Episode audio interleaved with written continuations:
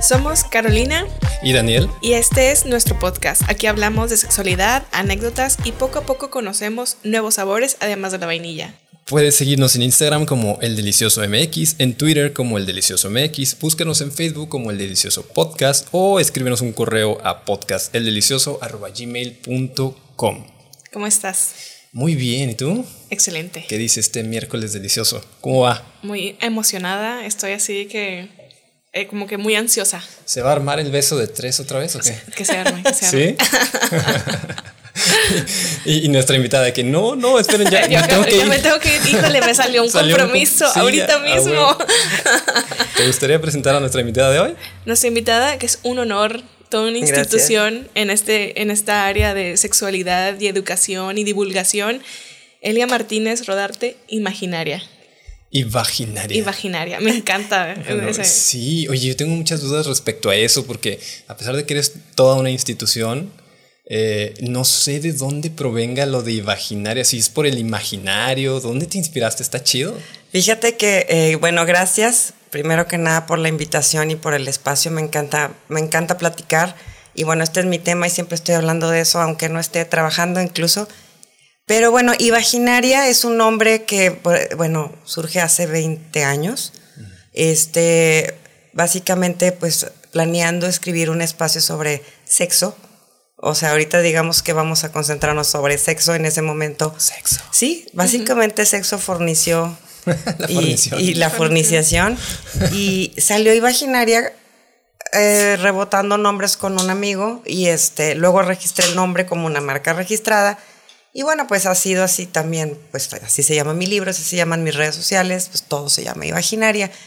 Y bueno, pues ya tiene un, buen rato, pero fíjate que, que, pues sí, o sea, se le ocurrió a mi amigo a este Arturo hace mil años. un saludo. Un saludo, Arturo. Un saludo a mi, compadre, hombre. Oye, y platícanos, ¿quién es? ¿Quién está detrás de Imaginaria? Pues, ¿Quién eh, es Elia? Elia. Elia, este, bueno, soy una una mujer blanca privilegiada. Género. Bueno, pues soy una mujer heterosexual, tengo 52 años, soy mamá de una hija de 21 años ya, este, bueno, cumple el 8 de octubre. Y bueno, tengo 20 años dedicándome a escribir la columna imaginaria en varios periódicos, ha estado sindicada en la agencia Reforma, ha estado en varias agencias, ahorita está también en los periódicos Zócalo. Y pues realmente ha sido vivir ahora sí que yo vivo de escribir y pues de escribir de sobre sexualidad, porque primero fui comunicóloga, o sea, yo soy comunicóloga del TEC, ahí hice también mis estudios de periodismo especializado y luego estudié la maestría de, de sexualidad. Y bueno, pues ahora me dedico a dar talleres, me dedico a, pues, a platicar, así como con ustedes, a echar el chal, pero sobre todo a la divulgación de la sexualidad este, con un énfasis científico, profesional, verificado y verífico. Eli, yo creo que estás viviendo el sueño. O sea, poder escribir del tema que más te gusta y, dar talleres sobre lo que realmente te da placer. Claro. Puta, güey, eso es vivir el sueño, claro. Y yo nada más quiero como que hacer aquí una, mi, mi, mi momento de fan. Porque yo, o sea, quiero decir que para mí fuiste de las primeras personas, creo, creo que fue la primera persona que yo leí en cuanto a sexualidad. Todavía recuerdo, o sea, yo trabajaba en el norte, en preprensa, y me tocaba ver las columnas, revisar, ah. y me acuerdo que yo me quedaba leyendo la columna. Era de que un momento, cuando hacía mis prácticas, hacía mis prácticas y era de que, wow, o sea, era como, fue un momento en que dije, ¿cómo? O sea, muy importante para mí. O sea, todavía lo recuerdo ese momento, por eso para mí que estés en este episodio es algo como muy importante. O sea, tenías guardados tus recortes de las Qué bonitas. Lindo. Yo tengo un álbum con todos los Oye, eso es súper que la pared, ¿no? Toda creepy la pared. y una foto mía así con los ojos cruzados. Y ahora estás aquí, ya encerramos, ya encerramos ya, ya, ya, ya no puedes salir. Se cumplió, se cumplió. Muchas gracias, no, gracias por invitarme. Y qué padre memoria, porque sabes que, que yo creo que sí ya llevo tanto tiempo en esto que hay gente ya de otra generación de que sexólogos incluso de que, oye, yo te leía en el metro, mi papá compraba el periódico, yo te leí en tal periódico. Y, sea, y es muy padre porque puedes también contrastar así de que, oye, ¿y qué onda tu experiencia?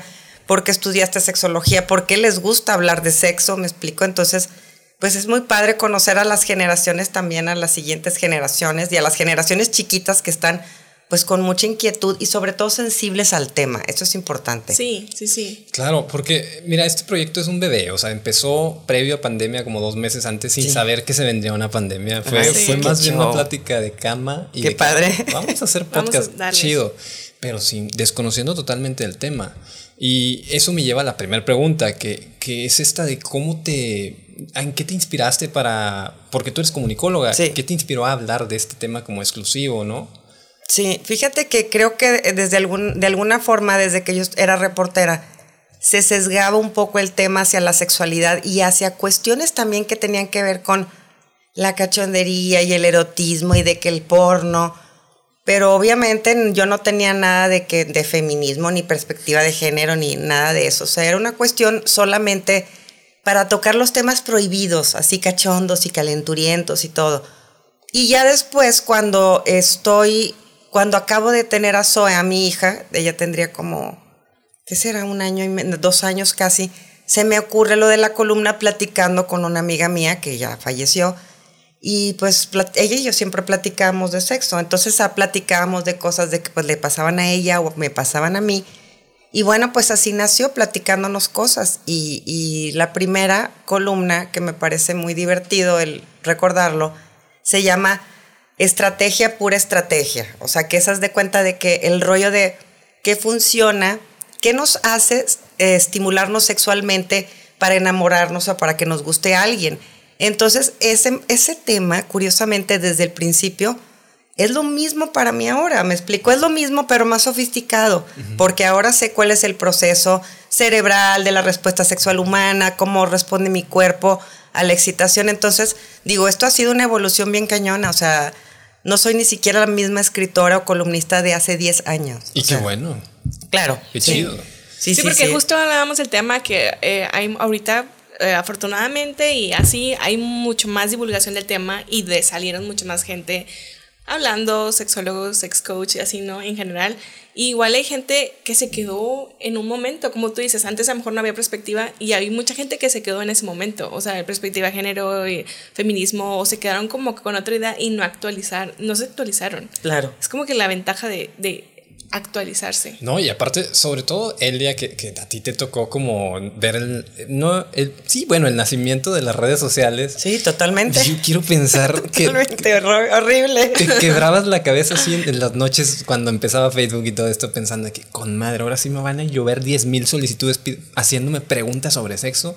Resultó que eran puros viejos rancios. Puros Viejos rancios diciendo puras ñoñas. No, y es que además otra cosa, o sea, las redes sociales, todos los correos, etcétera, potencian mucho la posibilidad de recibir pues mensajes de, pues, de señores, etcétera. Y yo como les digo a mis amigos, o sea, yo puedo forrar de fotos de penes mi casa por dentro y por fuera, y los closets y todo, o sea, Bueno, ¿y qué estás esperando? sí. Sí, oye, las voy a imprimir para. Te ayudamos, te Sí, ayudamos. imagínate. La casa ñonga. bueno, eso, eso también quería abordarlo, porque diariamente te desahogas un poquito ahí en tus redes llamándoles viejos rancios, pero me gustaría... encanta ese término, el una- viejo rancio. Una explicación para la gente que nos oye de qué es un... A lo mejor yo soy un viejo rancio y no lo sé, güey. A lo mejor, Y quiero date saber. cuenta. Pero sabes que también a lo mejor yo soy un viejo, yo, Elia, soy un viejo rancio porque creo que llamarle viejo rancio a alguien, a alguna persona, es como hacer notar las actitudes machistas nocivas que estás ejerciendo en lo cotidiano. Y las mujeres tenemos actitudes machistas todo Ah, el sí. tiempo. Entonces, tener esas actitudes rancias, machistas, pues nos hacen eh, hacer muy lento este proceso de construcción del patriarcado. O sea, porque obviamente muchos hombres están tratando como que de decir que, a ver, déjame lo entiendo, pero también es muy difícil de construir para ellos y para nosotros. Para toda la gente es muy complicada y pues sí hay mucho viejo rancio en, de todas las calañas. No, y aparte con este fenómeno de que las redes tienden a polarizar, ahorita que se está viendo el espectáculo de separar, digamos, y, no, no quiero decir separar, porque para mí las redes sirven para unificar. pero claro. hay, estos viejos rancios lo ven como una separación, una división y decir, es que la inclusión forzada y todo eso. Todo eso son, son luchas que tienen muchos años, 10, 20, 50, 70 años, si, si quieres. Pero ahora que lo están viendo más, estos viejos rancios son los primeros en atacar, en decir, a ver, imaginaría lo que estás diciendo, estás defendiendo a estas minorías que no valen madre, ¿no? Por dar un ejemplo burdo. Claro. Ajá. Porque de hecho me tocó ver un post que pusiste como que muchas mujeres te decían que defendías mucho a los hombres y los hombres te decían que defendías mucho a las mujeres. O sea, era como que este que esta parte de que como dices se polariza de que no, o estás aquí o estás acá. O sea, como que estás con ellos o estás con, con ellas. O sea, es como no, no, no, o sea, es un bien común. Sí, debes dejar muy bien claro que odias a todos por igual. Sí, odio a la humanidad, odio a la humanidad. Yo sí. Mi odio es paraguas, o sea, no, no sale nadie de aquí, o sea. Nadie se salva, me entiendan. Es, es muy complicado también porque esa cosa de odias a los hombres odias a las mujeres es como ya ni siquiera pienso en eso porque también hay que ver que hay otras tribus que también se incluyen en la piñata. Por decir la, la gente trans, ¿eres transfóbica o no eres transfóbica? O sea, y realmente, fíjate que uno de los conflictos de muchos años, con gente que me conoce de muchos años, decir, oye, ¿realmente crees que soy transfóbica? ¿Realmente crees que no soy feminista? Y ahorita ya como que digo, no hay que, yo no lucho por demostrar cosas, sino más bien por apuntalar puntos de vista que sean congruentes, me explico, y que sean algo que te, que, te pongan a pensar. Y si hay algo que también me ponga a pensar a mí, por supuesto, o sea, yo pongo mucha atención a todo lo que leo que me comentan. Y, y es, yo siento que eso es lo importante, o sea, como que el darte cuenta, como dices, todo el mundo tenemos, hasta un, o sea, que estamos leyendo, de repente te, te, cachas, es un pensamiento que dices, no, por ahí no es, pero es la importancia de, y es lo que queremos dejar en claro con este podcast, como el cuestionarnos, el, oye, ¿qué, ¿qué es esto? ¿Por qué estoy pensando así? No, está mal, o sea, como el, poder ser más como congruente con todo lo, todo lo que pensamos. Sí, ah, porque, aparte está la gente, esta misma, estas viejos rancios, viejes rancias. Viejes rancias, ahora sí se aplica totalmente. Porque, sí, porque muchos están diciendo que es queerbaiting y que no sé qué, pero yo creo que también lo que sí es queerbaiting, digamos que pues no está haciendo un daño, o sea, sí se están colgando de la inclusión algunos y algunas, pero realmente no están generando un daño, simplemente están visibilizando todavía más. Se ve hipócrita, bueno, a veces se ve hipócrita, pero bueno, ya pusieron su granito de arena. Yo no lo vería tanto como algo forzado ni como algo malo, pero esa es, mi opinión. Claro. Hay, hay cosas que, por ejemplo, mm, hace poco me tocó dar un taller con personas que tienen un contacto con el público, sí, es un taller este, pues, que tiene que ver con perspectiva de género, ¿no? Entonces, una de las personas estábamos hablando sobre eh, gente trans y decías que, ya sabes, el argumento es que nacieron biológicos, el cuerpo biológico y la. Y yo, ok, le dije, mire, aquí nosotros podemos debatir sobre su punto de vista, sí, sobre lo que usted considera sobre las personas trans. Usted no puede salir a ventilarlo de aquí, en este aquí, usted échele y vamos a discutir y mm, platicamos. Pero usted no puede salir a dar la cara a un público y ser una persona transfóbica, porque yo sería la primera en señalarlo usted como un elemento nocivo de este equipo. Claro que nada más lo decía muy ja, pero entre chiste y, y, chiste es la verdad. No puedes tener una persona transfóbica en servicio público. Claro. Y es lo que la gente, mm, o sea, como que no entiende. Esa parte de figuras públicas dando discursos de odio y luego con la réplica de que él es libertad de expresión. No, pero es una figura que da su opinión y, y puede generar o sea, que aumente el odio. O sea, si lo que se está tratando es eliminar el odio y, la, esta inclusividad, porque mucha gente, por ejemplo, de las minorías, ¿no? De la inclusión forzada. Sí. Lo que se quiere es darles espacio, no quitarles, no generar eso, el odio. Claro. Y yo sí creo genuinamente que hace 20 años que escribías, que empezabas a escribir, tu sueño era que hubiera más imaginarias. Hoy creo que puedes decir, güey, hay un chingo ya de imaginarias y está con madre. Claro. O, sea, está muy chido que haya cada vez más espacios donde la gente se puede expresar de sexo, de todas, de todas las... Eh, Orígenes. De todo el arcoíris, ¿verdad? Digo. Y bueno, además en esta post pandemia, con esta... Post pandemia, sí. Con esta post depresión de pandemia. Bueno, no post depresión, porque ahorita los índices de depresión a nivel mundial están densos. Sí, claro. Evidencia mucho la pandemia. Sí. Y, aprovechando que estás aquí hablando con una experta del placer, ¿cómo usarías tú el sexo como un antídoto contra la depresión? ¿Crees que es posible manejar, manejar al sexo como eso, como un antídoto para no deprimirse o para tratarlo? Una herramienta o algo. Sí, em, yo creo que de entrada, si se hace bien, vamos, si se hace una actividad sexual que conlleve excitación, que conlleve juego o cierta creatividad, aunque sea algo cotidiano, ¿sí? Se puede lograr, por supuesto, pues quizás no superar la depresión de que ya me curé, pero sí generar las sustancias felices que me puedan, este, pues dar ese pop hacia arriba que genera la actividad sexual. O sea, es como cuando ves a una persona que tuvo un mañanero, pues haya sido cinco minutos así de, de, de, de coito, sí, un coito rápido, así, pero sales contento o contenta de tu casa. Yo tenía una secretaria en un trabajo que decía, ese, ese cogió, ese no cogió, ese cogió. Y yo, yo, y a mí no me veas, o sea, Y pero... tú de que te equivocaste. Yo conmigo te Yo no. equivocaste. yo me atendí sola.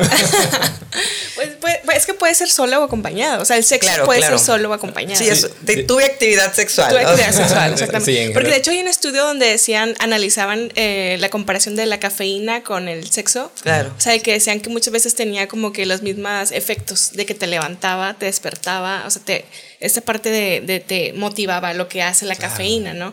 Y una vez también te platiqué, lo- o sea, tuvimos un mañanero y dije, ah, puedo decir que sí, pero tú dijiste que no porque a ti te dio sueño. Sí, yo prefiero el café. Yo dije, prefiero un buen Prefiero un capuchino. café. ¿no? Sí. Después, échame, Después dame un shot ahí de... de O café. los dos, sí, O cierto, los ¿por qué no? ajá. Sí, es por- muy interesante eso eh, también, porque obviamente tiene efectos de a para arriba, pero obviamente también de relajación. Sí, dependi-. Yo creo que también dependiendo cómo lo manejas, que en el periodo refractario, o sea, que cuando vas acabando, o le subes o ya te duermes, ¿no? o sea, no sé, sí, sí. tiene cada quien. Sí, sí. Y, y por eso mi pregunta era so- esto sobre la depresión, porque tuvimos una invitada hace como un mes, a María Secas, que le mandamos un saludo, y ella nos comentaba, yo cuando estoy muy deprimida, me noto que soy muy compulsiva y empiezo a tener actividad sexual compulsivamente. Y es cuando me cacho que estoy deprimida. Entonces yo creo que a mí me ha funcionado cuando estoy deprimido que Carolina me dice, oye, ya no estés triste. Bueno, no que no estés triste, no se aplica eso. Pero me dice, oye, te veo mal. ¿no? Anímate, ánimo. Vamos a hacer la cochación, ¿no? Y, ya, güey, realmente sí me ayuda, pero Claro. pues, supongo que es personal, no sé. Incluso también la promesa de voy a tener sexo o ya me sextearon, o sea, que haya alicientes que pues potencien el deseo, ¿no? O sea, la idea de voy a tener una actividad sexual. Y creo que depresión o no depresión, el sexo es feliz, la actividad sexual es felicidad. O sea, yo creo que tiene un componente de ser la fiesta de la humanidad, del cuerpo de la humanidad. Entonces, sí procurar una actividad sexual regular, solo o acompañado es necesario. Sí, es necesario. Pero también, o sea, es que también entra esta parte de la gente que dice, pues es que a mí mi deseo sexual es como que muy bajo. O sea, también como que el encontrar esta parte de cada quien tiene un deseo. Porque también es- siento que la sexualidad está estos dos polarizados de, de que debes de tener deseo siempre. O sea, como que, pero la gente que no tiene deseo tanto. Los asexuales. Asexual, ¿dónde están? exactamente. O sea, o demisexuales o toda esa parte, pues también como que uno conocer, yo siempre digo, hay que conocernos y saber cuál es más o menos nuestro... Sí, o sea, nuestro nuestro- beat. Nuestro beat, ah, exactamente. Sí, de hecho. sí. Me has dejado sin palabras, sí. Oye, bueno, no, es que, por ejemplo, hace rato que mencionabas de que aunque sea un coito rápido, dijiste. Sí. Me, me recordaste esta palabra que has mencionado sobre la coitocracia. Sí. Vivimos en una sociedad coitocrática. Ay, ¿Qué es eso, güey? ¿Sabes qué? Que a mí me impresiona mucho porque el coito, el coito es como el elefante blanco de todas las habitaciones en donde se habla de Enmarca- sexualidad. enmárcame eso, por Es favor. para tweet, tweet material. Sí.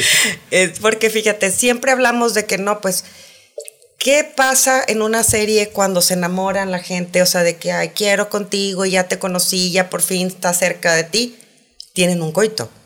Se besan y tienen un coito. Y luego es siempre en el porno que pasa. El plato fuerte es un coito en varias posiciones.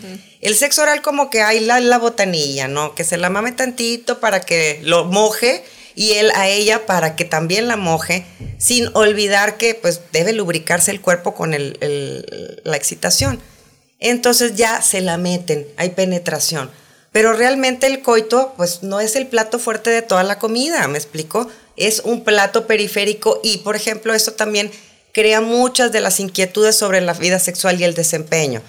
No se le paró, no estaba mojado, no lubricaron bien, la metieron en seco, y etc., etc., etc., lo que causa el no tener lubricación. Entonces, esto de la coitocracia además es, es muy un tema súper... De hecho, estoy haciendo un libro que se llama Coitocracia, va a salir en diciembre, y habla precisamente de por qué el coito, por qué es tan importante, porque es reproductivo, ¿sí? Es reproductivo y por eso también la Iglesia Católica, por ejemplo, lo privilegia de que debe de haber un coito para qué, pues para que le des hijos e hijas a Dios. Sí, incluso castiga a los demás sexos. Y en, a todas las prácticas, de hecho, hay varias versiones o textos que dicen todas las prácticas ajenas al coito son sodomitas. Mm. O sea, y sodomita se le conoce pues generalmente a la cuestión del sexo anal, pero, o sea, a tal grado es tan prohibido este, la cuestión de solamente sexo coital para reproducción. Por eso también el misionero es una posición que es la permitida por la iglesia, no, de hasta hace 10 años, desde el medievo. Estamos hablando de, de, historia del coito desde el medievo, cuando se, se instala la iglesia católica como la, la instauradora, reguladora de las prácticas sexuales. Estamos hablando de que no tú vas a coger así y así, el vato encima y de preferencia te me embarazas. Sí. ¿Sí? O sea, a la primera. A la primera. Tiene que ser. Qué locura, ¿no? bueno, esto que decías de, lo de los sodomitas, pues creo que es porque en Sodoma y Gomorra es donde practicaban mucho el sexo anal, ¿no? Y se les quedó a los sodomitas, practicaban y hasta. Pues se les quedó todo sexo anal, acá era. Ellos se subían a todos los juegos, me explico, me encantan los sodomitas. Yo sería más como oralito o algo así. A mí déjenme en el equipo acá de que oral, acá la onda. no, soy tan sodomita en realidad. Oye, es que de hecho en el capítulo de Sodoma y de Gomorra Gomorra también, hasta Los Ángeles los andaban metiendo a la casa, no se los fueran a violar los del ah, pueblo porque eran bien calientes, ¿no? Sí. Ha de haber estado bueno el ambiente, ha de haber sido como un guateque o el jardín todo el tiempo. Saludos. Ya, me dieron ganas de ir al guateque. nunca cliente VIP del, Oye, nunca hemos ido. Vamos, nunca hemos ido. Hay que ir, no, sí, está muy padre la verdad porque... vámonos. Vámonos, ahorita, sí, ahorita es buena hora, de hecho. Sí, fíjate que sí, bueno, muy, muy loco el ambiente sodomita, pero sobre todo ve cómo se queda el rollo de todo lo que no es para reproducirte hijos a Dios es malo. O sea, o no es bueno, no es, no es bueno a los ojos de Dios. ¿Y cómo le quinquea a la gente eso? O sea, pero tiene esa raíz, ¿no? De que como está prohibido, te va a quinquear mucho lo sodomita, ¿no? El sexo anal, etcétera. Te va a llamar mucho la atención porque es morboso y está prohibido, ya sabes. Sí, pero también esa, esta otra parte, por ejemplo, la coitocracia como que se contrapone con otras prácticas, por ejemplo, las, las eh, prácticas lésbicas. O sea, que me ha tocado de que, pero ¿cómo le hacen? O sea, ¿quién es el hombre? No, ah, no, no, me tienen tocado, suficiente. No, me ha tocado escuchar estos discursos de, no, es que sin pene no es sexo. Es como, ¿cómo? O sea, hay otras prácticas. A mí también me ha tocado escuchar el, pero es que si no hay un palo, güey, o sea, pues están haciendo güey es que no tienen palo, o sea, ahí no, ahí no funciona, no es sexo. Claro. Sigue siendo virgen. ah, eso, el de sigue siendo virgen porque has tenido solamente sexo con una mujer. Muy falocéntrico todo sí, claro. súper, súper. De hecho, las mujeres, algunas mujeres este, lesbianas, privilegian la cualidad de que yo no soy una mujer que ha tenido coitos. O sea, es como la lesbiana ah, sí, virgen. Suprema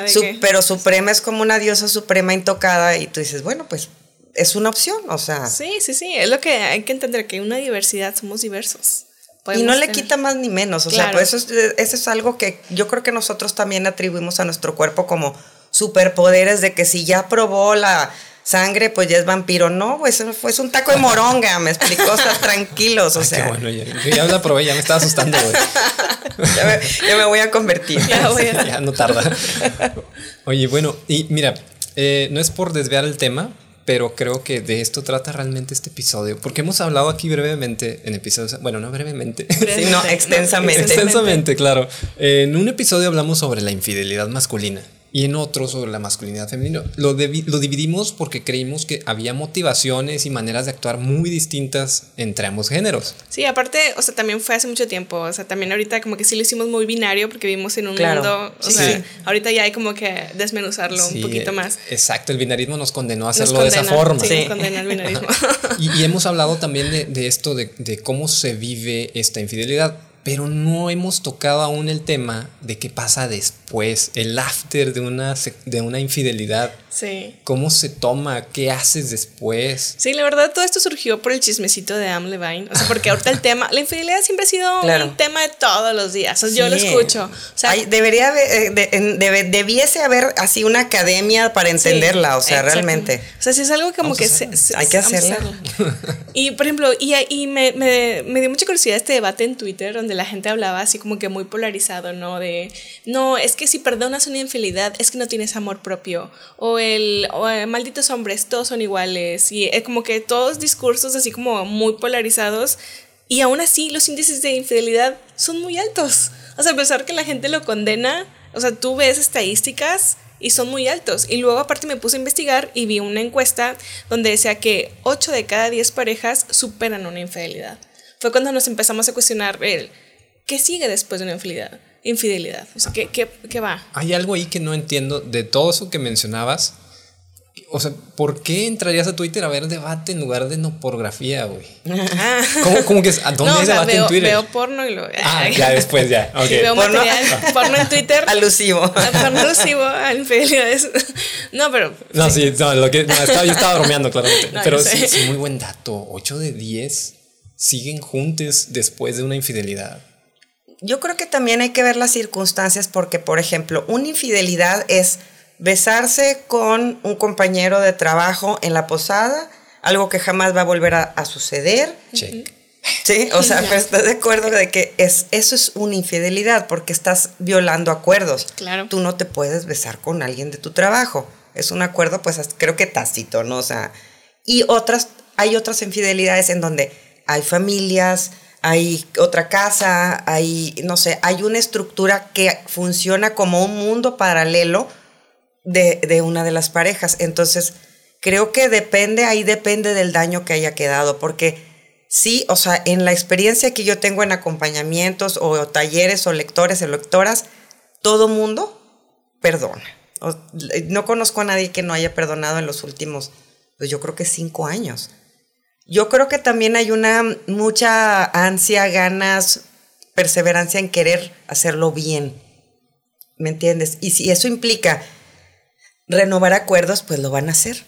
Exactamente. De hecho, vi un, un psicólogo, eh, igual les pongo el dato porque me acuerdo su nombre, donde decía que, que era tu opinión, que muchas veces es algo que ayuda a la relación.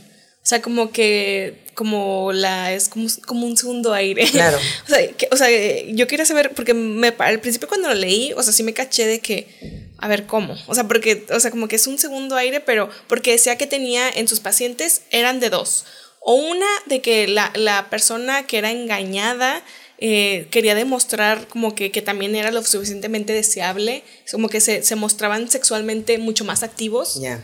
O la otra era de que, que la persona que engañaba quería demostrar que, que, realmente amaba. O sea, como que esta parte de él, no, o sea, como que voy a echarle más ganas a la relación y se realizaba, se abría el canal de comunicación. O sea, gracias a esa infidelidad, él veía que se abría este canal donde ya platicaban mucho más de sus deseos. Ya. Entonces, como que quieras saber tú, tú, qué opinabas sobre esto. Yo creo que eh, cuando hay una infidelidad, para empezar, ¿Por qué se, conoce la infidelidad? Por pendejo. Por la monogamia. al final de, mal, ¿verdad?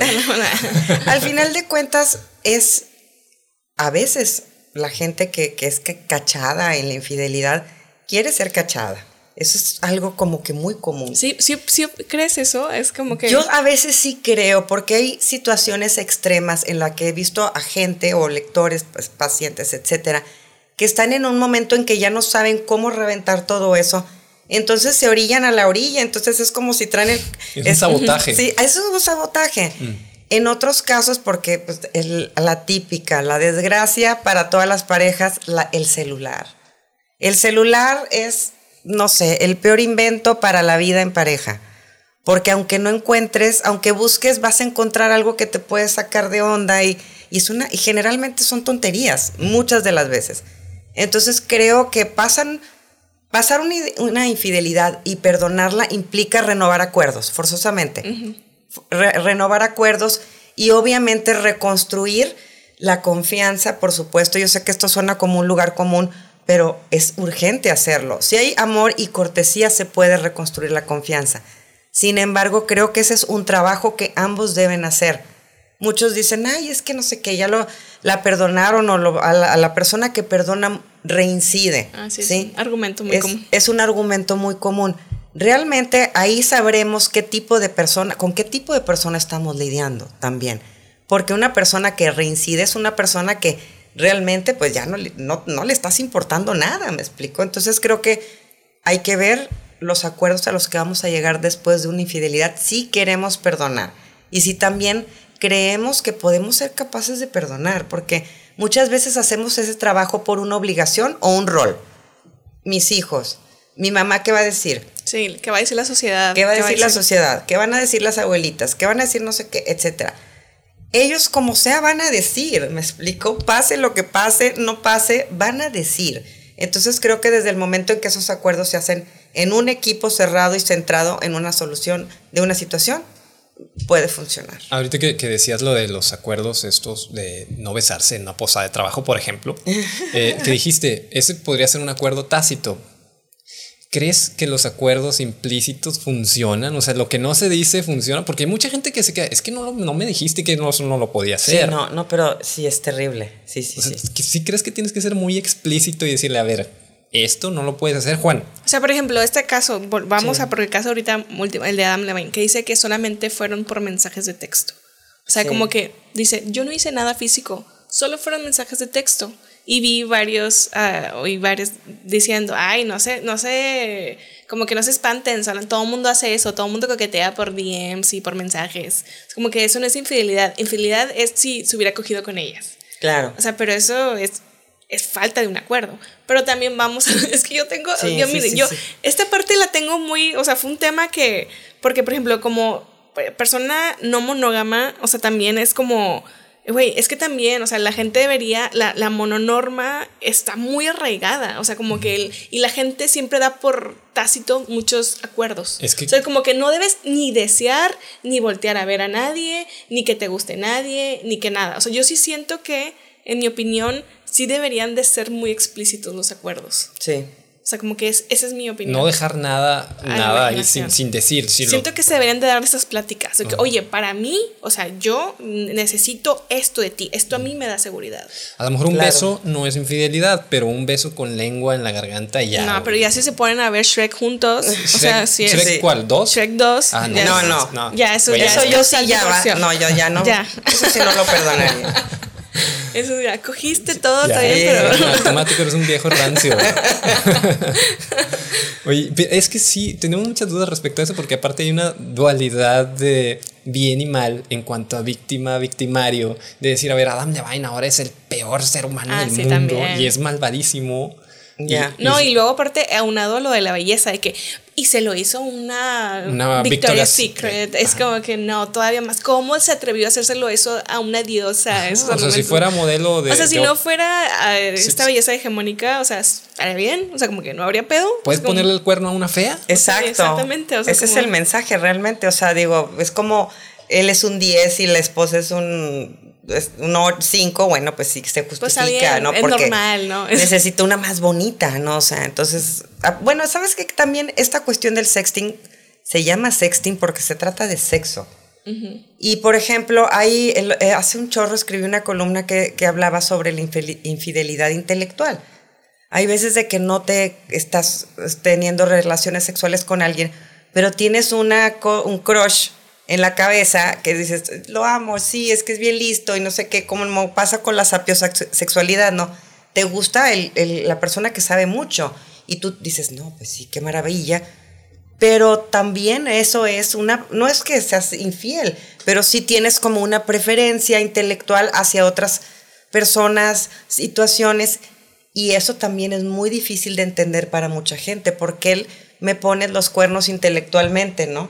o sea, eso es muy loco. O sea, nada más mi personalidad, nada más yo debería gustarte. Exacto, es una cuestión egoísta, pero también es una cuestión de inseguridad, es una cuestión de, oye, no sé tanto yo como tú quisieras, o sea, son cuestiones muy específicas y tienen que ver también con nuestras propias inseguridades, ¿verdad? Sí, de hecho es lo que eh, en un estudio este que leía decía que una infidelidad también notaba, hacía notar las inseguridades. Claro. O sea, porque como tú decías, a lo mejor en otra, a otra pareja dices, güey, pues estás sexteando, pues como que no hay pedo. Pero como dices, no, esta parte, de hecho yo lo he hablado abiertamente, a mí lo que más me causa inseguridad es cuando llega a decir, esta persona es muy inteligente. Claro. Es como que puede decir, esta, esta vieja está buenísima. Es como Sí, que, sí, ah, pues sí, sí. pues sí, está buenísima, está buenísima, pues que le hago, está buenísima, también yo lo acepto. Claro. Pero esa parte de, eh, no, es que es súper inteligente. Carolina, deja de ventanearnos, por Es que- favor. O, o- ah, o más divertido, o sea, de que a mí, por ejemplo, me ha pasado de que, ay, qué chistosa es no sé quién, y yo, "Mm, mm". No, no ¿Qué? está- no- No la chistosa soy yo, yo soy soy el bufón. ¿Quieres que sí, te exactamente, cada quien agarra, de ahí agarra el o Tu rol, no, sí, sí, claro. Sí, sí, Mira, todo estaba bien, Eli, hasta que dijiste que Adam Levine era un 10. No, no, no, no, no, es, es un infiel cochino, es un rancio, Viejo rancio. un viejo rancio caliente, calenturiento. Pero, pero entonces, ¿cuál sería el consejo para que, bueno, tú haces acompañamiento a personas que han pasado por esta infidelidad? O en las condiciones que, que gustes, ¿cuál es el mejor consejo que le darías a alguien así? O, o en un Sí, estilo práctico, O alguien que dice, me acaban de ser infiel. O sea, ¿qué hago? Pues mira, yo ¿Cómo lo creo llevo? llevar llevar la infidelidad siempre es como un proceso también de duelo, porque al, al vivir una, una fase de, de infidelidad o de que cachaste a tu pareja, generalmente se empieza a caer mucho de la pareja que nosotros teníamos construida, ¿no? Ya sea en, el, en la cuestión de limeranza que creamos una persona, luego en el apego creamos a otra persona y ya nos quedamos con la enamorados o enamoradas La mataste, ese ser ideal. Sí, ese ser Sí, ideal sí. ya se está desintegrando, entonces tú tienes las capacidades de volver a construir sobre la persona que quedó de ese desda- desvanecimiento y también en qué fase está la relación como para poder salvar, porque muchas personas de inmediato cortan y se van, pero otras personas, sabes que pues mis hijos o mi familia o mi pareja o quiero estar ahí, entonces creo que hay que primero evaluar qué recursos tiene para poder solventarlo de una manera armónica sin socavar su propia persona, porque aquí la idea es de que salga ganando la persona y también empoderando la relación, de eso se trata totalmente. Sí, porque much- muchas veces la pregunta es, ¿cuándo sí y cuándo no? O sea, ¿cuándo sí quedarte y cuándo no? O sea, como cuál es tu límite. Sí, yo creo que ahí sí, o sea, ese es el definir para quién, para cuán, hasta dónde es el límite. Claro. El- ¿Cuán- ¿A las cuántas infidelidades llegas A al las centro? cuantas de- llegas al hartazgo. Yo creo que aquí la cuestión es, se viven siempre situaciones que son de infidelidad o pueden parecer de infidelidad y todo eso se tiene que ir negociando y acordando. Y muchas veces también la gente cuando pasa a otras relaciones, ya han tenido una o dos previas, todo es aprendizaje. Esto es como cuando estás a la escuela, te enseñaron a sumar en la escuela, bueno, lo aplicas en la secundaria igual con las relaciones. Ya tuve una, no nos llevamos así, había estas diferencias. Bueno, aplico cosas que me pueden ayudar en la siguiente, ¿me explico? O sea, esto debe de ser activo y proactivo siempre. Claro. Y sí, siempre va a ser más fácil el.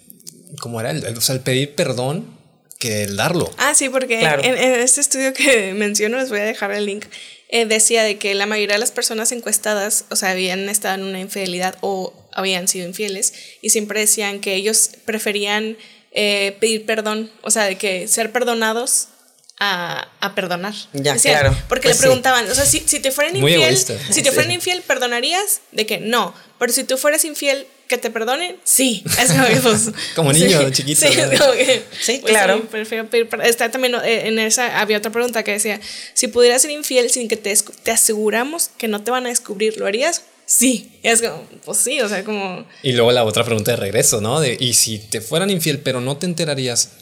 O sea, ¿Dejarías igual tu pareja sucediera? tiene la misma opción. No, no, no, no, No, Eh, no, no que no puede, lo no. haga. Que no, no, sí, no, no. pues obviamente para que todo lo que sea, ¿no? Eso, Sí. es, eso es lo chido. También narcisismo, egoísmo, individualismo, o sea. Pero bueno, pues aquí la cuestión es, la pareja es un trabajo. O sea, y tú quieres estar ahí, pues hay que trabajarlo porque siempre hay algo bueno, me explico, si lo trabajas, si lo haces funcionar, siempre va a haber algo bueno para ti. Y sexo. Y sexo. Sí, sí, sí. O sea, yo digo que, en, o sea, en, yo en la- mi opinión sí sería así como que primero, si tienes las oportunidades de ir a terapia, o sea, porque también entiendo que es un privilegio, Sí. pero como que siento que ayudaría mucho. O sea, después de este, como tú dices, es un duelo, es un dolor, o sea, que tienes que trabajar del por qué te duele tanto, qué es lo que más te duele. O sea, como que esta parte de trabajarla creo que sería muy importante. Y ya de ahí también el abrir el canal. Si realmente tú decías, bueno, pero si quiero seguir en la relación, o sea, como que todo lo demás, como que me parece como que vale la pena, podría yo creo que funcionar ya terapia pareja y todo lo demás, ¿no? El como que el valorar si realmente quieres seguir en esa relación. Claro. Elia, ¿te puedo hacer una pregunta personal? Claro. ¿A ti te han sido infiel? Ah, claro, sí. ¿Sí? ¿Más de una vez? Sí, sí. ¿Sí? ¿Un hombre? Sí. Sí. Sí. Te Sí. sí. Sí. Sí, claro, ni modo que una mujer, pues eso, ¿no? No, fíjate que eh, no, en las no de con mujeres no me nunca me o que me entere que me haya enterado, ¿verdad? O sea, que me- no. No han querido que te enteres. Ah, a sí, lo de hecho- mejor son muy listas. Teníamos este, esa plática ayer, ¿no? De hablando Sí. de que siempre se expone más, o sea, no cuando puedo los dormir hombres... por estar pensando en eso. Es que estuvimos, estuvimos- nos encanta debatir, o sea, en el podcast y fuera del podcast. Esto- a veces nos dormimos por debatir. Y esta parte de que siempre exponían más a los hombres, o sea, de que ya sabe, o salió, gracias a esto de Adam, salieron muchos memes de que, ay, ¿qué te sorprende? Es hombre. O sea, es como que todos los hombres son iguales y todos los hombres. Y él me decía de que hablábamos aparte de que la- según las estadísticas, ya, sí, ya la brecha de infidelidad se iba cortando. O sea, ya las mujeres eran igual de infieles. Pero me decía, ¿por qué no se habla tanto? Y hablamos del que son más inteligentes para contarlo. Es que yo le decía, somos muy capaces, pero no somos capaces de ocultar una infidelidad Claro. con esa sa- sabiduría que a lo mejor manejan ustedes. Ustedes por ser más mu- multitasking creo que pueden hacer mil cosas a la vez, Ay, no sé. no sé. No Pero- sé, es pero que y también tengo hay mis reservas, tengo mis mis- reservas. Nuestros Sí. abuelos que ocultaban tres familias de putazo y es como, ah, chinga, ¿cómo Que aparecían en el ¿Cómo funeral. las mantenían? O sea, ya, o sea, olvídate, te- 15 familias, ok, ¿cómo las mantenían a Sí. todas? O No, sea, sí, y con supe- niños varios y me todo. supe o sea. historias que hasta en el funeral del tipo llegaba la familia Sí. con los hijos. Eso era lo he que- sabido, Sí, sí, yo también. O sea, hemos tenido esos casos. ¿Cómo lo hacían? No sé. Un exnovio mío, así de hace 3000 años, por supuesto, hace como Nombres, 200 queremos- novios. Queremos nombres. Sí. No, o sea, de hecho le acabo de escribir, pobrecito. Pero en el funeral de su papá, él un señor, ya sabes, un señor súper honorable, como yo soy de Saltillo, entonces allá todos son muy honorables. Llegó la otra familia y yo, pero ¿cómo? Si, si mi suegrito bien lindo. Así es. Y tenía medios hermanos y todo. Sí, tenía medios Sí. hermanos. Ah, ellos- sí, completo. todos, o sea, tenía tres medios hermanos. O sea, él, él y su hermana, y aparte tenían. no, qué barbaridad. Y tú una vez me contaste que, que había uno que hasta los mismos nombres les ponía, ¿no? Ah, sí, les no, sí, es- yo conozco también esa familia. Neta, Sí. es real. Será la misma. Viven aquí cerca. Yo Qué creo que sí. locura. Los Sí, mismos para no una se llamaba, confundirse. me acuerdo que una se llamaba Elia. Me acuerdo Elia. No manches, sí. Era la abuelita. Y... Ah, no es cierto. Oye, pues es que está muy interesante eso porque, digo, hay mucha gente que con este caso de Adam Levine retomando, eh, dice, si eso le pasa a ella, que es ex Victoria's Secret, ¿qué nos dejan a nosotras las simples mortales? terrestres, ¿no? Y dices, bueno, es que todos, todos podemos vivir una infidelidad en cualquier momento. ser Claro, infieles. O ser infieles. O ser También. infieles, sí, ambas. Y no se trata de ah, bueno, malo o negro y blanco. Es, todo tiene ciertas matices y tú las trabajas en esas terapias. Y me imagino que, como dice Caro, 8 de 10 puede que se recuperen, según los estudios, pero ¿qué pasa con esos dos que no lograron recuperarse? Son muy, es una cuestión de orgullo, es una cuestión de que la infidelidad estuvo muy densa, esa traición, esa traición muy heavy, o qué pasó. Es que también, por ejemplo, ¿cómo eres tú para perdonar esa transgresión? Amén. Porque hay gente que, o sea, no, pues es que besó a la, a la muchacha en la posada. Vaya amigos, me explicó. Y sin embargo, o sea, hay otros casos de que pues lo voy a perdonar, pero porque necesitamos el trabajo y etc. Pero hay que hacer un trabajo como quiera, me explicó, porque aunque no perdones, no, aunque no perdones y te, y te vayas, obviamente también hay que hacer un trabajo de duelo, de recuperación, de, de apuntalar la autoestima, etc, etc. O sea, hay que hacer un trabajal. Porque finalmente un, una infidelidad hay una muerte, una muerte de la confianza, una muerte de, la, una parte del amor, una parte de la persona que la, a la que amabas, ¿no? Sí, de hecho, según estadísticas, de, eh, en promedio se tarda entre 6 a 2 años en recuperar confianza. O sea, la gente que sufre una infidelidad y sigue en la relación es el promedio de que se tarda. Y es que también tengo, tengo mucho este conflicto interno de, sobre el perdón, porque para mí es muy fácil otorgar el perdón. Es sencillo, la verdad. No sé, no, no me clavo mucho y decido perdonar, pero hay gente que le cuesta mucho y hay otra gente que dice es que está sobrevalorado el perdón. Si no quiero, no te perdono y ya, güey. Ese es mi límite y no te voy a perdonar y lo cruzaste y jamás te voy a perdonar. Sí, es complicado para muchas sí, personas. Es que eso es algo individual. Y, y, y, existe, o sea, incluso, por ejemplo, esas historias de no, era una señora con seis hijos allá en la revolución y llegó el viejo de la cantina con una muchacha y se fue ella con los seis niños. Y tú, pues, cañón, o sea, siglo pasado, sola mujer, etc. O sea, hay casos así. Pero también hay casos de que pues me quedo y me aguanto porque tengo criaturas, me explico. Entonces sí es muy complicado y depende también del autoconocimiento y de, pues muchas veces del amor propio, ¿no? Hay veces... ¿Sí crees? O sea, sí, entonces estás a favor de esto del quedarse es, por el amor propio. De, salirse de ahí. ¿Salirse de ahí es amor propio? Yo creo que funciona, sí, claro, porque al final de cuentas, ¿qué te motiva a irte, no? Pues, me quiero más o estoy muy ofendida, este, o rompió el pacto que yo creía, porque algo que veo mucho en las parejas cuando truenan, siempre repiten las promesas que les hicieron, ¿me explico? Es que a mí me dijo que tal cosa, que yo era la mujer de su vida, o que se iba a casar conmigo, o que nos íbamos a ir de viaje, etc., etc., etc. Entonces ellos tienen construido un universo que es muy difícil verlo roto, o sea, se rompió la piñata, ya no va a volver a juntarse la piñata, y aunque la juntes, pues hay que resanar ese pedacito para que quede mejor. Mis ejemplos piñateros, pero bueno, perdón. pero sí hay que hacer un trabajo al final de cuentas, o sea, es un trabajo y creo que puede lograrse, o sea, la verdad es que también las parejas tienen otro tipo de resiliencia y conocimiento de, de, de ellas mismas y creo que tienen más lecturas, me explico, tienen más este, recursos para poder llegar a acuerdos más maduros si quieren tener, estar ahí, ¿verdad? Es que me acuerdo de un capítulo en el libro del Dilema de la Pareja, de Esther Perel, donde dice de que las hasta las parejas más felices engañan. Claro. O sea, es como que el, yo, y yo creo que Ah, yo lo veo desde otra perspectiva porque me he involucrado mucho en estos temas de relaciones abiertas, de la monogamia que nos han inculcado. Que yo a veces digo, güey, ahora una relación. ¿no? O, sea, estás empapada. Ah, estoy, estoy, empapada. Sí, estás empapada. Eso nos quieres presumir que estás empapada. Estoy empapada. Sí. No, y yo creo que por eso de repente es como que sí me entro como que en algo, un discurso así como que doble donde digo, pues es que sí, hay mucha infidelidad y luego la, pero quieren seguir en la monogamia, pero luego el amor romántico y dicen que el amor debe ser que nadie más te debe gustar y como que entra en mi mente todos estos como que discursos donde digo, yo creo que sí debe haber como que abrir más la comunicación en pareja. O sea, siento que es algo que a lo mejor podría ayudar un poco más. El decir, de repente, en lugar de, ay, pedir perdón, decir, oye, pues la verdad se me está antojando a alguien, ¿qué opinas? O sea, ¿tú cómo lo manejarías? Una o sea, previa, como, que ese como tema, una previa. Como una previa. Una previa, una antesala. pero a lo mejor el comunicarlo, decir, oye, es que yo realmente necesito estar con alguien más. O sea, como que le abrí esta comunicación de, no quiero engañarte, no quiero hacerlo escondidas, pero tengo esta necesidad. Siento que podría ayudar mucho a, a a disminuir esas cosas de hacerlas a escondidas. Me, encanta, me fascina la utopía que estás describiendo. Sí, sí, sí, es una utopía. O sea, porque de hecho yo también, o sea, también me he cachado de que digo, no, es que no, porque pues es más difícil manejarlo y tienes que gestionar mucho. Y, y me, me, porque pues digo, crecí en un lugar donde felices para siempre y con una sola persona, donde te vendían esta idea de con una pareja hasta el final.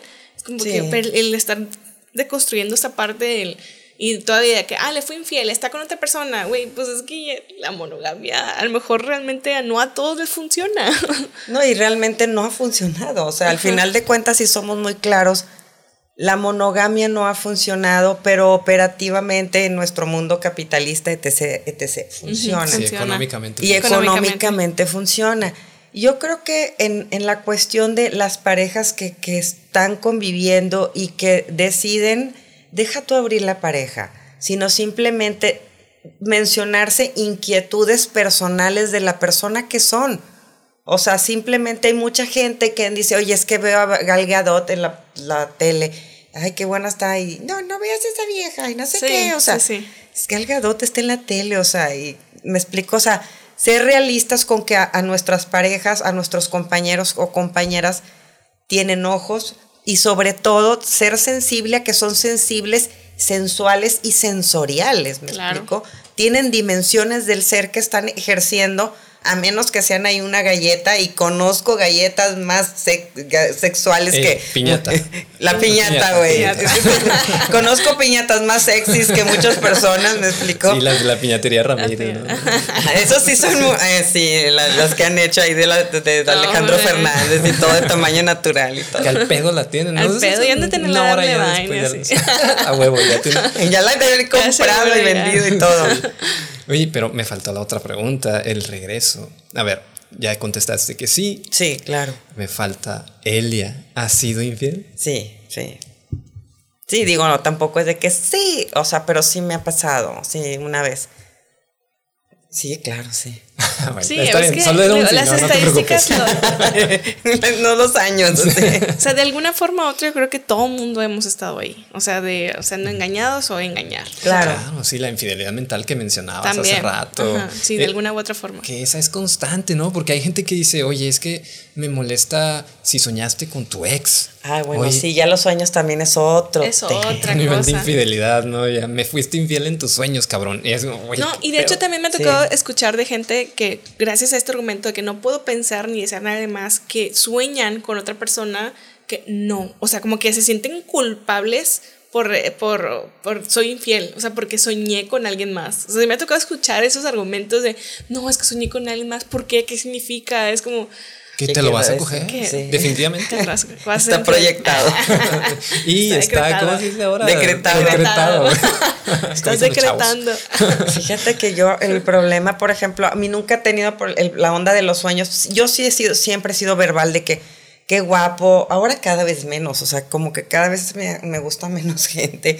Entonces, es de que muy poco de que yo diga qué hermoso. Pero, por ejemplo, en la cuestión de los sueños, es muy raro que yo tenga un sueño, más bien no tengo sueños sexuales, nunca. Y como que es lo primero que, que, que platico, porque siempre es algo como raro.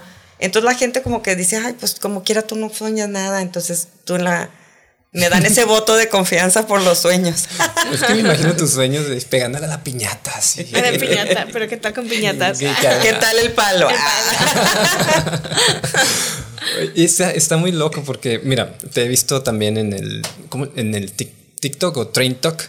eh, El ahí TikTok. subiendo contenido Ay, y, y sí. me gusta mucho lo que haces porque criticas de cierta forma estos TikToks tan equivocados que hace Ah, la sí. raza, Ay, ¿no? sí, qué de horror. repente que, mira, te voy a dar unos tips para que sepas si tu novia te está haciendo infiel. Y todo está mal, güey. Sí, todo, todo todo está súper mal. Y me encanta eso que haces de contestarles y decirle, a ver, pendejo, ah, no, no es cierto, güey. Es terrible eso. Es que TikTok está tremendo. Sí, es que hay de Está todo. más allá de la imaginación humana el TikTok. Está bien cañón. Nos rebasó, nos rebasó. Nos Estamos rebasadísimos. Y luego así de que cinco tips para que tengas el orgasmo. Y luego sale una señora bailando así. Saludos. Saludos, señora. Doctora. Ay. Ah, sí, sí, es una médica. Y de que no, que no sé qué. Y, y de que cosas que te pasan cuando tienes el orgasmo y no sé qué y todo. Inventan muchas cosas y la verdad eso crea expectativas en la gente. Exactamente. Eso es mucha herencia del sexo cosmopolitan, ¿sabes?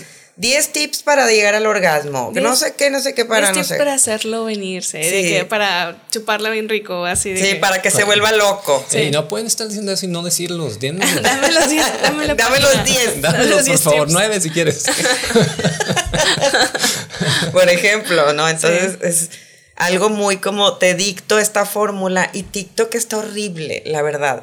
Pero me da mucha risa. Sí, la da verdad risa. están bien tontos. Sí, o es sea, inevitable reírse Sí. con algunas. Sí, hay cosas que dices, ay Dios, pero y luego ves los comentarios y, por ejemplo, vi uno también el del contrato del, de la niña para Ay, que- no, las odio eso. Ajá, no, un, no. contrato. un contrato que el papá firmaba que hacen como si el equipo de fútbol cuando firmas Ajá. de que no va a tener novio en 30 años Ah, y aplauda, aplaudía, ¿no? De que hay Y hacen ahí, firmó el firma el contratillo y está la y niñita. niña de que da la mano. ¿Y no hay mamás que hagan eso con sus hijos varones? No, pero o sea, No, ahí va. No, no. Fíjate que está muy loco porque obviamente ahí, eh, ahí marcas en lo que estás diciendo, ese es el meollo del asunto. La hija es tu propiedad y el hijo es, pa- es el hijo. O sea, El es hijo un, es un ser, es un ente chico. libre.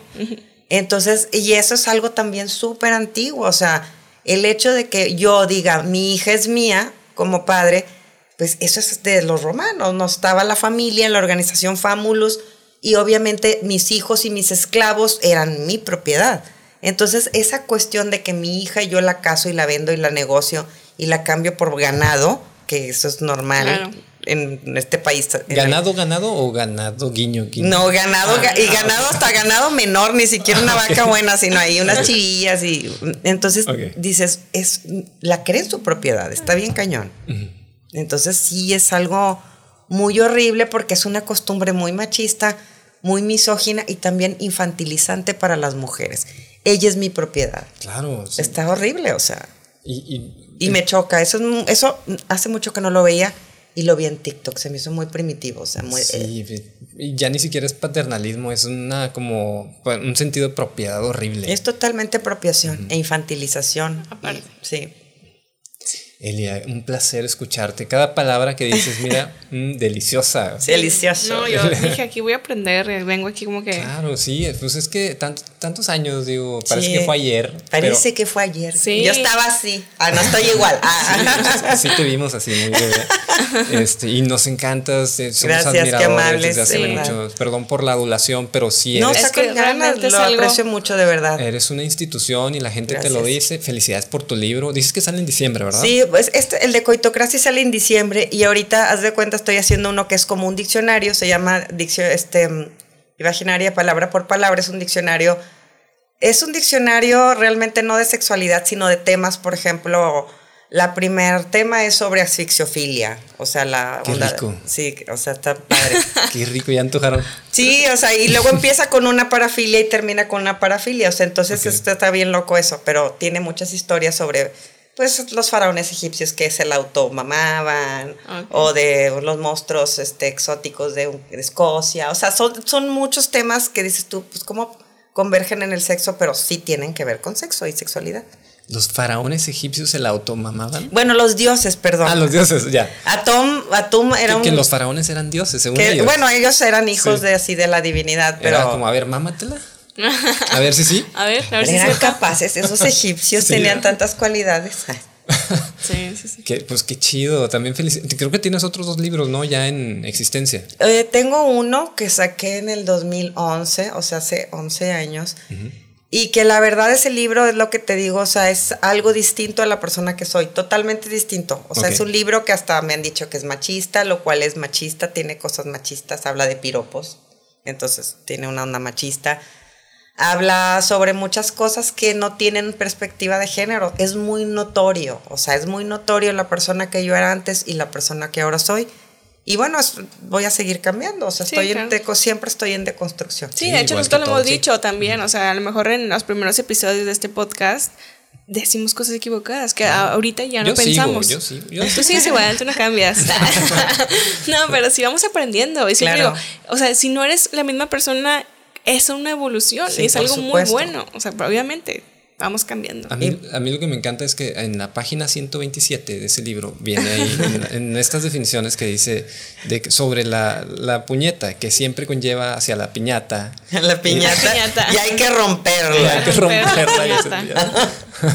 no sabía que tenías una filia con las piñatas. Tengo una filia rara con las piñatas y con los palos de piñata. Está muy mal. Con todo lo que reviente y explote. todo lo que reviente. Dale. ya vienen las posadas. Dale, dale. de hecho, queremos invitarte a nuestra fiesta deliciosa número por nuestro episodio número 100. Ah, qué padre. Que va a ser en a finales de noviembre. Ya no tenemos la fecha, pero ahí te avisamos. Ya. sí, perfecto, claro. En el Ras Ras como invitada VIP. Ay, claro. Mira. Oye, ¿qué, qué, eh, ¿dónde va a ser? Todavía no saben. Eh, es secreto. Es secreto. Ah, sí, sí, porque luego se nos va a llenar de viejos rancios. No, no creemos. No, no, eso ya no. No anunciemos tanto con tanto previo aviso. Recuerden que tienen que mandar su confirmación vía Instagram, nada más al delicioso MX, diciendo Confirmo fiesta deliciosa y entre paréntesis cuántas personas, una, dos o tres si quieren armar sus besitos de tres. Si no, besos de tres ahí en la pared. Sí, esenciales ya en todas las fiestas. ya se pueden. Sí, por fin, después de tantos años de lucha. sí, deja tú de pandemia también, acuérdate que, bueno. Bueno. Sí. Bueno. Bueno. Eli, compártenos tus redes, por favor. Oiga, pues gracias por la invitación, les agradezco mucho y pues me encuentran en Imaginaria en, pues ya sabes, en, en Instagram, Facebook, Twitter, eh, TikTok y también en mi página en WordPress. Ahí es donde publico todas mis, mis columnas. Sí, léanla. La neta es, es un agasajo leer estas, estas notas que hace Gracias. diariamente, e incluso en Facebook también. las Cosas muy. Va desde el humor hasta cosas que te dejan pensando así con Sí. la almohada. Hay que reflexionar, sí, es Ajá. lo Hay que principal. reflexionar. Sí, y, y está muy chido. Felicidades. Muchas gracias. Gracias a ustedes por la invitación. Qué Muchas lindo. gracias por estar aquí y sí, síganla y aprendamos todos juntos. Esperamos que les haya gustado mucho el episodio. Muchas gracias a, a Iván, al terrible Iván, por, por el estudio. Vengan a grabar. Este es un lugar excelente para sus proyectos de podcast. Si quieren grabar en vivo, con cámaras, transmitir, todo eso lo pueden hacer aquí y más. No olviden seguirnos en todas nuestras redes y nos escuchamos la próxima semana. Bye bye. Bye.